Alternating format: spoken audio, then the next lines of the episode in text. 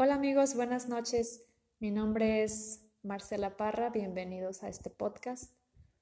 Hoy 29 de febrero tenemos año bisiesto, por eso estamos aquí un día más, un día que se suma cada cuatro años por este punto 25 día que le sobra cada año. Y este, pues pensé que era un día especial, tenía que hacer algo para los demás, algo importante. Hoy 29 de febrero también es el Día Mundial de las Enfermedades Raras. Se conmemora una sola vez cada cuatro años. Existen más de 8.000 enfermedades raras, entonces, bueno, pues decidieron darle un día también a este tema. Hoy tengo información importante para tanto para ustedes como para mí también. El coronavirus, un tema que está sonando ya en todo el mundo y les hablo esta vez no solo como amigo, también como médico y como un ciudadano preocupado por, por la situación, ¿no? El coronavirus es una familia de virus de ARN que circula entre los humanos y los animales. Se han descrito ya coronavirus que evolucionaron y desarrollaron la capacidad de transmitirse no solo a los animales, sino que también de animales a humanos. Y por ende, entre personas, de persona a persona. los primeros coronavirus que se transmitieron de animales a humanos fueron el caso del síndrome respiratorio agudo severo, que se conoce como SARS, que apareció por primera vez en el año 2002, así como también el síndrome respiratorio de Medio Oriente, conocido como MERS, que apareció en el año 2012 y que también cobraron vidas ambos, siendo de la familia de los, de los coronavirus. Y bueno, ¿cómo surge este nuevo coronavirus? ¿De dónde aparece? ¿Dónde emerge? Apareció por primera, por primera vez en China en los llamados mercados húmedos, se les llama así porque allí se venden animales vivos, eh, sobre todo animales silvestres. En Medio Oriente, la medicina tradicional recomienda el consumo de, estos animales por la cantidad de, nutrientes, que sí es, es mayor, la cantidad de nutrientes de oligoelementos de, de minerales, etc. Y pues les confiere una mejor calidad de vida, supuestamente. Entonces, al consumirse pues en mayor cantidad, eh, pues empezaron a poner más expuestos. El coronavirus viene de un murciélago.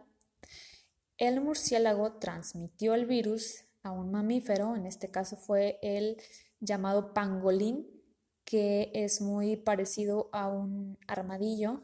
Entonces, como en China, en los mercados húmedos estaban vendiendo y ofreciendo este tipo de animales silvestres, empezaron a consumir el armadillo y pues el armadillo estaba ya infectado por este virus que venía del murciélago y así es como infectó al ser humano. Entonces, una vez en el ser humano, el coronavirus, pues allí es donde este virus mutó. Empezó a mutar y a transmitirse ya de persona a persona. Bueno, a continuación voy a darles datos, ah, información general, cultura general, como quieran verlo, datos epidemiológicos.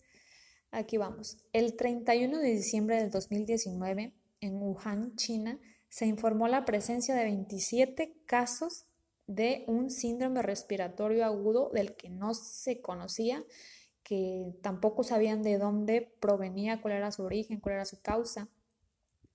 Pero el 7 de enero del 2020, China informa la presencia de un nuevo coronavirus. Así es como sucedió. El 13 de enero del 2020, el ministro de Salud Pública de Tailandia reportó el primer caso confirmado ya por laboratorio de coronavirus. El 14 de enero, Japón informa la presencia de un caso de neumonía por coronavirus, con antecedente esta persona de haber viajado a Wuhan, China. El 20 de enero, Corea del Sur notifica el primer caso confirmado de coronavirus. El 21 de enero, Estados Unidos ya estamos hablando de otro continente, informa el primer caso de coronavirus confirmado. El 24 de enero, Francia informa tres casos en su país confirmados de coronavirus y siendo así los primeros reportados en Europa. El 26 de enero, el ministro de, Salud de Brasil confirma el primer caso de coronavirus en Sao Paulo con antecedente la persona de haber viajado a Italia. A la fecha, China ha confirmado 78.191 casos, de los cuales 2.718 fueron defunciones, fueron pérdidas humanas. Bueno, ¿a qué voy con, todo esto?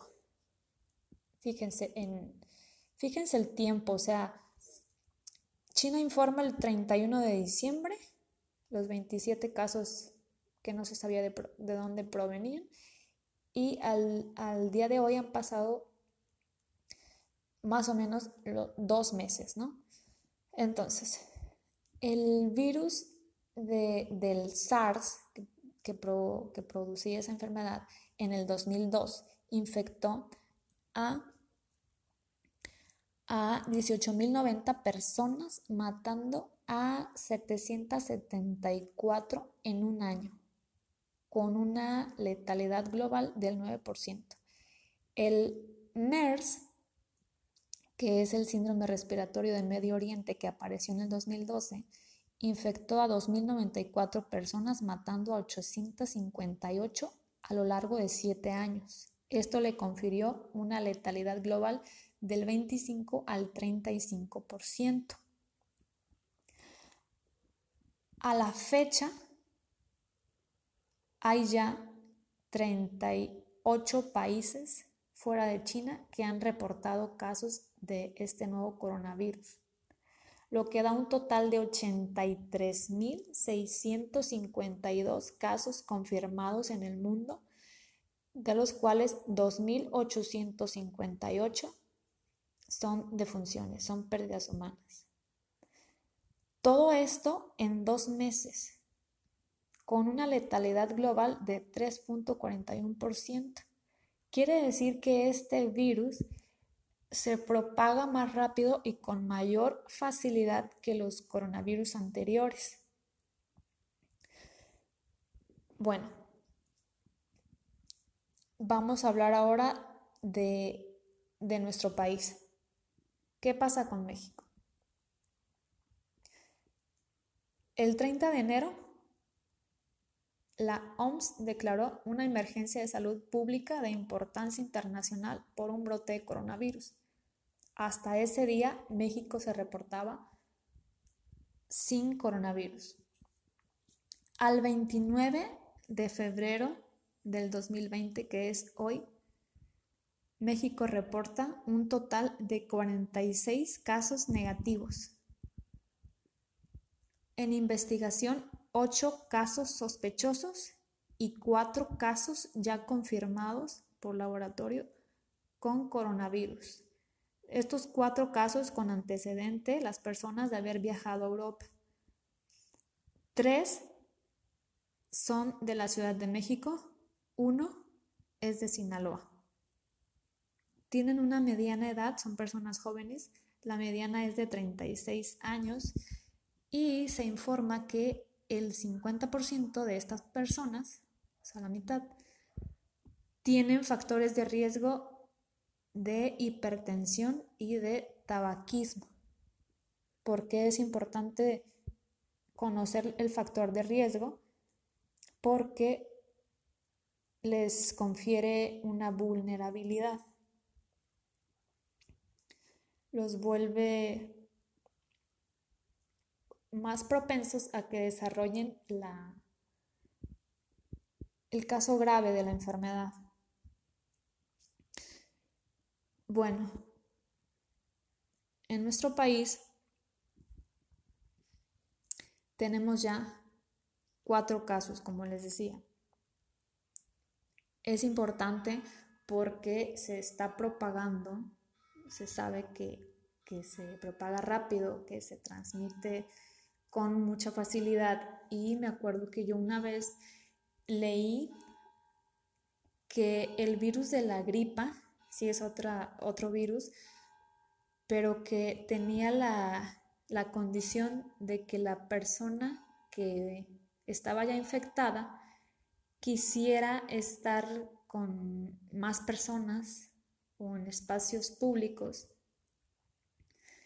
Entonces, pues puede ser que al transmitirse tan fácil este virus, se trate también de que tenga ya esa, esa mutación, ¿no? Que, quieres tú socializar para el virus empezar a, a contagiar a más personas. Este virus tiene la capacidad de producir una infección leve, como sería una gripa, un catarro, pero en sus casos graves puede producir una neumonía. Eso ya dependerá pues, de cada persona, de cada, de cada organismo, de, de la edad de la persona contagiada, de enfermedades que pueda estar padeciendo. Vamos a ver cómo se transmite. Se transmite por gotas de saliva al toser o al estornudar, al tocar la mano de una persona, al estrecharla, saludarla a una persona ya infectada, al tocar también objetos o, superficies contaminadas con el virus. Así es como, como se puede transmitir. ¿Cuáles son las manifestaciones? ¿Qué síntomas debemos esperar? Puede haber fiebre, por lo general mayor a 38 grados centígrados, Puede haber tos, estornudos, dolor de cabeza, malestar general, te duele todo, estás cansado, dolor de garganta, escurrimiento nasal, ese, ese moco transparente, fluido. Y en los casos graves puede haber la dificultad para respirar. ¿Hay un tratamiento? No hay un tratamiento específico por tratarse pues, de, de un virus nuevo. No hay todavía la vacuna, está ya en investigación, pero pues no es tan fácil ni es tan rápido este, producir una vacuna, además de que las vacunas pasan por ciertas fases y eso pues, pues lleva tiempo, ¿no? No es fácil. ¿Qué medidas de prevención debemos tomar en cuenta? ¿Cómo prevenirlo? Lavarnos las manos con suficiente agua y jabón con mucha frecuencia. Se recomienda que cada 10 minutos, igual y tú lo puedes hacer cada que, que, cada que te acuerdes, cada que tengas la oportunidad. Usar gel desinfectante, pero ojo, debe de contener alcohol, alcohol en un 70% se ha descubierto que el alcohol puede estar ah, matando este virus en las superficies o en, la piel de las personas que, que ya están portando este virus. Si estornudas o si toses, hay que cubrirnos la boca y la nariz. Puede ser con un pañuelo o puede ser con el con el antebrazo, ¿no? Cuando doblamos hacia, hacia un lado para estornudar. Evitar el contacto directo con personas enfermas. Evitar los viajes que no son esenciales, sobre todo pues a las zonas que sabemos que son endémicas, ¿no? A los países que, que ya tienen casos confirmados. No tocarnos la cara con las manos sucias, limpiar y desinfectar las superficies de nuestro hogar, las superficies de nuestro trabajo, el escritorio, la mesa, la, silla. Eh, quedarte en casa si presentas síntomas respiratorios, es mejor la, el aislamiento, el contenerte en, en tu casa. Puedes estar en tu casa aislado con suficientes líquidos Puedes tomar paracetamol. La vitamina C también puede ayudar. La vitamina C de, cítricos también existe en, tabletas. Te recomiendo que lo hagas de, forma natural. La vitamina C de, de la dieta. Bueno, te dejo un teléfono que te puede servir para mayores informes si tienes alguna duda, si quieres saber más del tema. El teléfono es 800 00 44 800. Y bueno amigos, pues es, es todo por hoy. Eh, debemos estar informados ante este tema. Estamos ante una pandemia, aunque la OMS todavía no lo declara como tal, pero pues es importante que, que sepamos de, esta pandemia, de esto y de este tema. Espero haber sido útil. Yo te mando un abrazo. Cuídate mucho, cuida a tus familiares, tus amigos, tu entorno. Y nos vemos la próxima. Chao.